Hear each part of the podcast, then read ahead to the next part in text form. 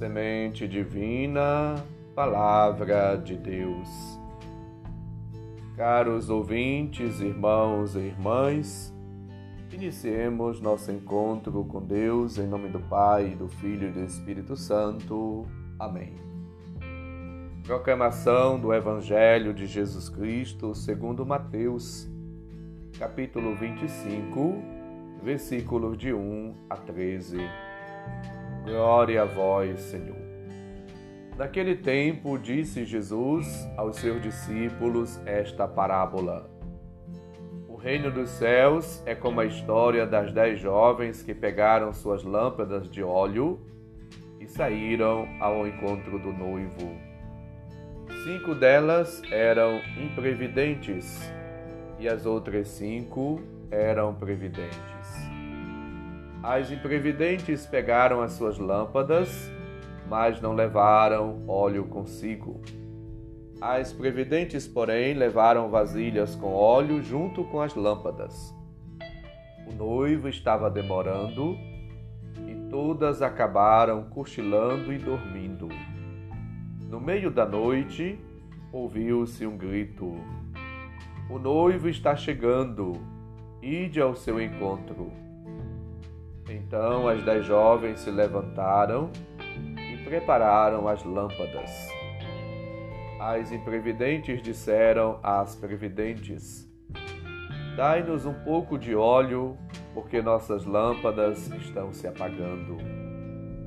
As previdentes responderam: De modo nenhum, porque o óleo pode ser insuficiente para nós e para vós. É melhor irdes comprar aos vendedores.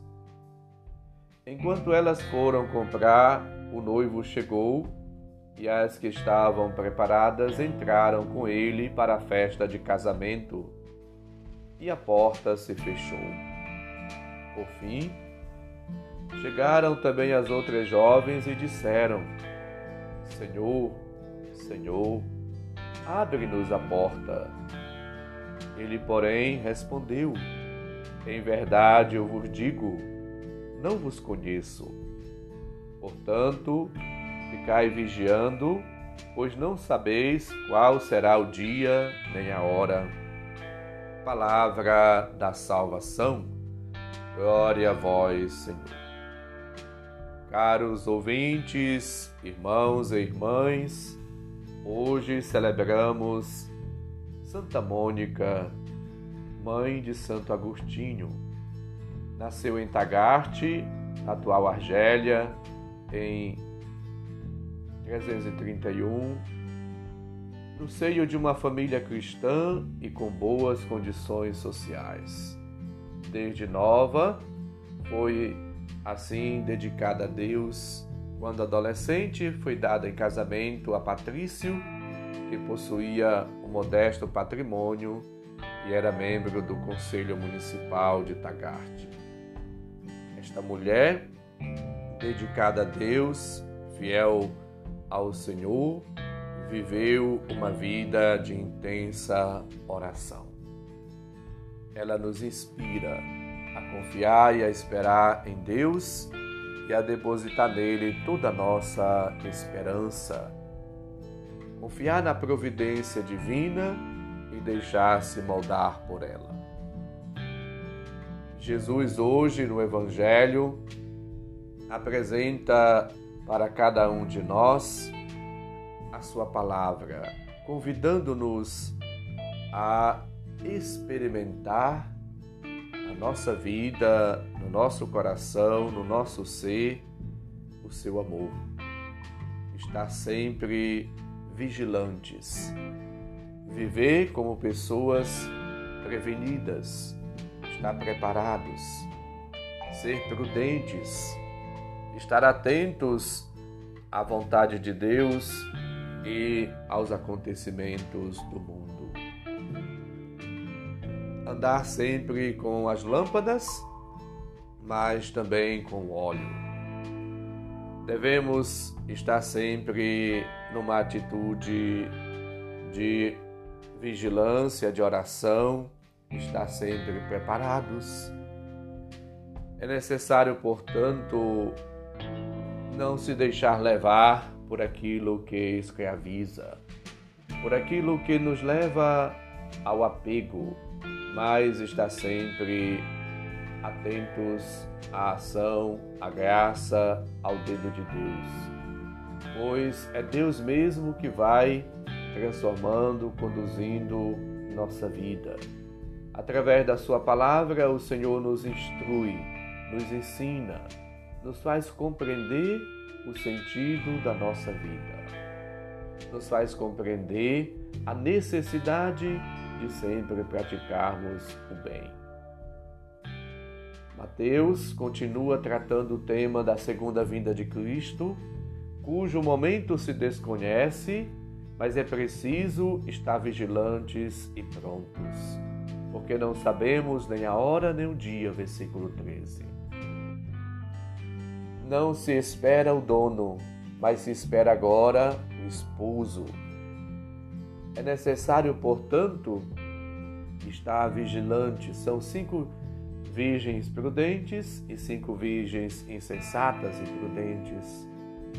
E é preciso, portanto, estar atentos à palavra, aos ensinamentos, à vinda de Cristo, à presença de Deus no nosso meio. Aí vem o noivo, ide ao seu encontro, versículo 6. Devemos estar prontos para assim fazer o encontro com Deus com a lâmpada bem acesa pelo azeite das boas obras realizadas com amor. Jesus está esperando para revelar-se um juiz severo para quem tiver assim feito ou deixado apagar, feito algo errado ou deixado apagar o amor do coração. É preciso, portanto, compreender a misericórdia de Deus, a bondade de Deus, progredir no amor, na santidade. É preciso, portanto, viver uma vida de delicadeza, uma vida na caridade, na prática do bem, na vivência da misericórdia, do perdão. Somos chamados a progredir cada vez mais no amor de Deus, na santidade, na prática mesmo da caridade cotidiana somos chamados à prudência, caminhar e agradar a Deus em tudo o que fizemos ou, ou fazemos. É necessário, portanto, viver uma vida regulada, uma vida prudente, uma vida de autodomínio. É preciso caminhar sempre como pessoas amadas, tratando os outros com estima, com afeto, com carinho, com amor, com ternura, com compaixão, com caridade numa palavra. Progredir constantemente na fé, no amor e basear a própria vida na, na, na, no exemplo, no testemunho, na imitação das atitudes, dos gestos e da vida do próprio Cristo. Ele é, assim para nós, o modelo. Portanto, supliquemos ao Senhor a graça da santificação, para que, nos afastando da devassidão, do pecado, da injustiça, dos males, possamos sempre trilhar o caminho da santidade, do bem, do amor, da caridade.